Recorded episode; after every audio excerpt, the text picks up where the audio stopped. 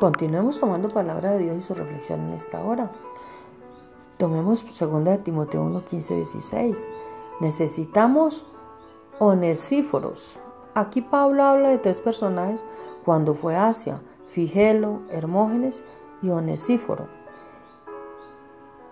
Quiero desatar unos principios del reino. Figelo significa fugitivo. En la vida vas a tener muchos figelos que se van a ir en tus momentos de crisis. Muchos figelos estarán en tu vida en las buenas, pero en las malas se van a esfumar.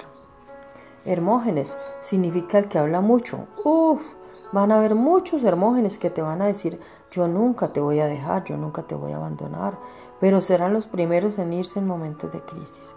Pero Pablo habla del tercer personaje, Onesíforo que significa el, que es útil. En los momentos de crisis del apóstol Pablo, allí estaba Onesíforo, quien le dio ánimo, lo alentó, lo confortó, lo visitó en la cárcel, le llevaba comida a tal punto que Pablo dice, Dios bendiga la casa de Onesíforo.